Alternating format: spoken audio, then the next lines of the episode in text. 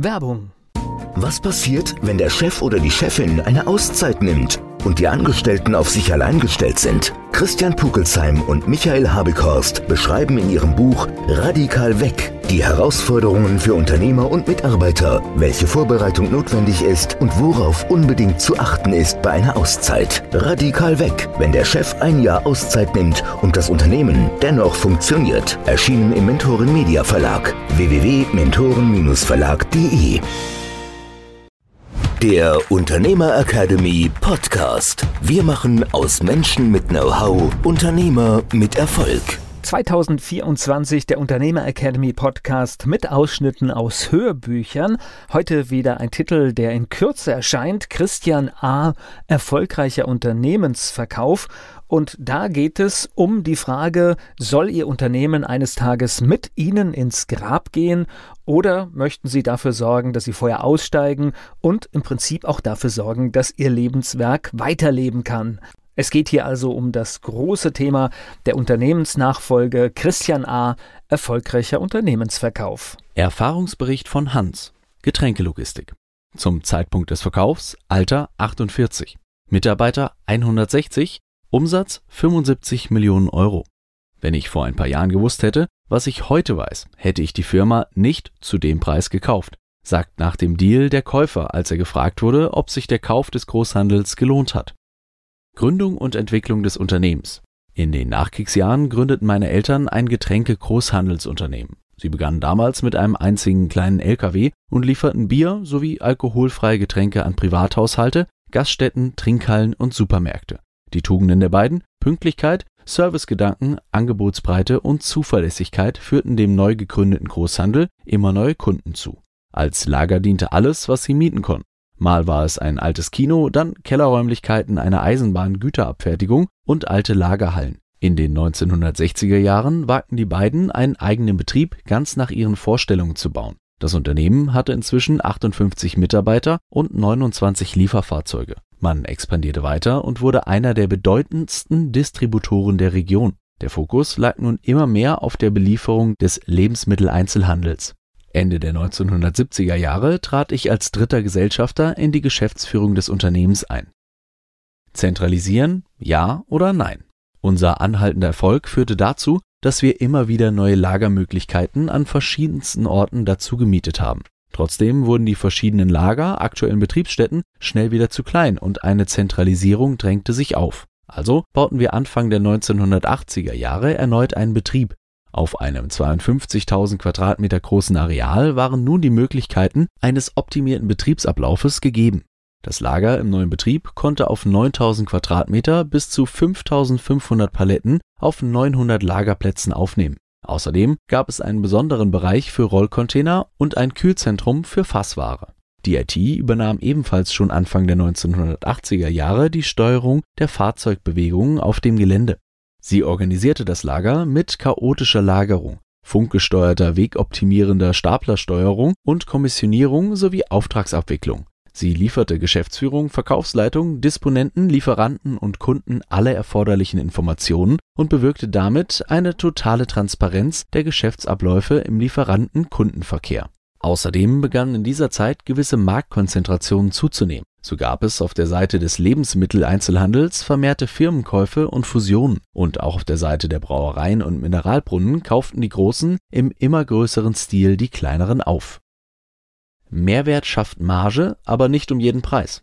Als Großhändler standen wir zwar immer zwischen den Produzenten und dem Einzelhandel, doch ließen sich durch den geschaffenen Mehrwert für beide Seiten immer noch vernünftige Margen erzielen. Mit der höheren Marktmacht auf beiden Seiten nahm der Druck auf die Preise aber stetig zu. Deshalb war ich auch auf der Suche nach Lösungen und neuen Geschäftszweigen, um uns aus dieser Umklammerung lösen zu können. Ich versuchte mich auf nationaler Ebene mit anderen Großhändlern zusammenzuschließen, um ein größeres Gewicht in den Verhandlungen mit den Brauereien und Brunnen zu schaffen. Doch waren die Weitsicht und der Leidensdruck bei den einzelnen Großhändlern ganz unterschiedlich groß, so dass man sich auf keinen gemeinsamen Nenner einigen konnte. Eine andere Idee war, die vorhandenen LKWs auch für Speditionsfahrten nutzen zu können, da es in der Natur des Geschäftes lag, dass die LKWs auch leer von A nach B fuhren. Der Kauf einer Spedition platzte jedoch kurz vor dem Abschluss. Mit der deutschen Wiedervereinigung kamen allerdings ganz neue Möglichkeiten. Denn so expandierte ich zusammen mit einem Partner in Ostdeutschland. Anfang der 1990er Jahre sah die Marktsituation im Getränkegroßhandel wie folgt aus. Einerseits gab es den Großhandel, der als einziger Getränkegroßhändler mit vielen Standorten in ganz Deutschland tätig war. Andererseits gab es eine Mineralbrunnengruppe, die selbst einen Großhandel aufgezogen hatte, um so seine Produkte günstig ausliefern zu können. Die Gruppe war im Großhandel vor allem regional konzentriert. Und dann gab es uns, die ebenfalls stark regional verankert waren. Dabei waren unsere Marktregionen ziemlich deckungsgleich mit jenen der Mineralbrunnengruppe. Alle drei Großhändler hatten ihre Stammkundschaft, was aber nicht hieß, dass man nicht versuchte, dem anderen Marktanteile wegzuschnappen. Und die Mineralbrunnengruppe war nicht nur ein Mitbewerber, sondern durch seine Brunnen auch ein Lieferant von uns. Die Marktkonzentration nahm weiter zu und der Druck auf den Großhandel stieg zunehmend. Ich kam an den Punkt, wo ich mir die Frage stellen musste, ob ich unter diesen Umständen weiterhin ein profitables Geschäft betreiben könnte oder ob der Zeitpunkt des Verkaufs gekommen war. Lieber frühzeitig handeln als zu lange warten. Ein geschickter Schachzug musste her. So ging ich zu meinem Mitbewerber und Lieferanten und sagte ihm, Schau, ich will fair mit dir spielen. Ich habe für mein Geschäft ein Übernahmeangebot von unserem national tätigen Mitbewerber bekommen. Da klingelten bei ihm die Alarmglocken. Das konnte er nicht zulassen, dass ein großer Konkurrent in seinem Stammgebiet einen anderen Konkurrenten kaufen würde und er am Ende der Dumme wäre. Also bot die Mineralbrunnengruppe mit, beziehungsweise bot als einziger, denn das andere Angebot gab es überhaupt nicht. Der gesamte Verkaufsprozess von dem ersten Gespräch bis zur Vertragsunterzeichnung dauerte gerade mal drei Monate. Ich fühlte mich in dieser Zeit sehr zwiegespalten. Rational war es die Gelegenheit, zu einem noch günstigen Zeitpunkt und zu einem attraktiven Preis das Unternehmen zu verkaufen. Denn ich hatte eine Vorahnung, dass ein besserer Zeitpunkt aufgrund der fortschreitenden Marktentwicklung nicht mehr kommen würde. Außerdem waren mögliche andere Käufer an einem Finger abzuzählen. Auch stimmten die Zahlen. Wir waren Kostenführer in Deutschland sowie profitabel. Der schwierigere Part, die eigenen Eltern überzeugen. Auf der emotionalen Seite sah es ganz anders aus. Zum einen musste ich meine Eltern davon überzeugen, dass jetzt der Zeitpunkt gekommen war, ihr Lebenswerk zu verkaufen. Sie waren nicht mehr aktiv im Unternehmen tätig, hielten aber noch 50 Prozent der Anteile. Es waren zähe Gespräche mit ihnen und nur sehr widerwillig gaben sie schlussendlich ihr Einverständnis. Außerdem hatten wir langwierige Diskussionen darüber, wer von uns drei Gesellschaftern wie viel vom Kaufpreis bekommen würde. Denn ich war überzeugt, dass vor allem ich in den letzten zehn Jahren den Unternehmenswert exponentiell gesteigert hatte, was für mich bedeutete, dass ich einen größeren Teil vom Kuchen abbekam, als es meine Anteile aussagen würden. Die eigentliche Phase der Due Diligence und der Vertragsverhandlungen liefen mit dem Käufer in einer angenehmen und wertschätzenden Atmosphäre. Beide Seiten kannten sich bereits seit vielen Jahren und wir hatten zudem schon viele Verhandlungen miteinander geführt. Dann kam der Tag der Kommunikation. Ich war sehr aufgeregt als ich mich vor meine Belegschaft, 160 Mitarbeiter, stellte und sie darüber informierte, dass wir das Unternehmen verkauft hatten. Zu meiner großen Überraschung gab es nach meiner Verkündung aber großen Applaus. Die Mitarbeiter konnten den Schritt sehr gut nachvollziehen und gönnten es mir offensichtlich. Als ich anschließend eine ruhige Minute für mich hatte, habe ich geheult wie ein Schlosshund. Diese Reaktion meiner Mitarbeiter bedeutete mir extrem viel war es doch meiner Meinung nach eine große Anerkennung für mich, auf welche Art und Weise ich mein Unternehmen geführt hatte und wie zufrieden meine Mitarbeiter mit meinem Führungsstil im Unternehmen waren.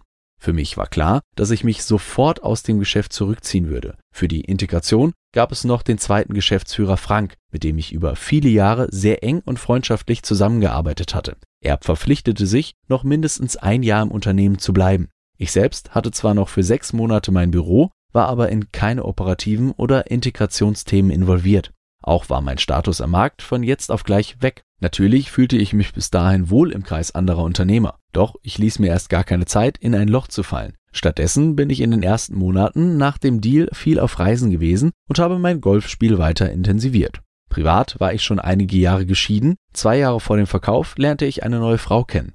Sie lebte allerdings in der Schweiz. Auch wenn der Verkauf der Firma in keinem Bezug zu meiner privaten Situation stand, so war es nun jedoch wesentlich leichter, diese Beziehung zu leben.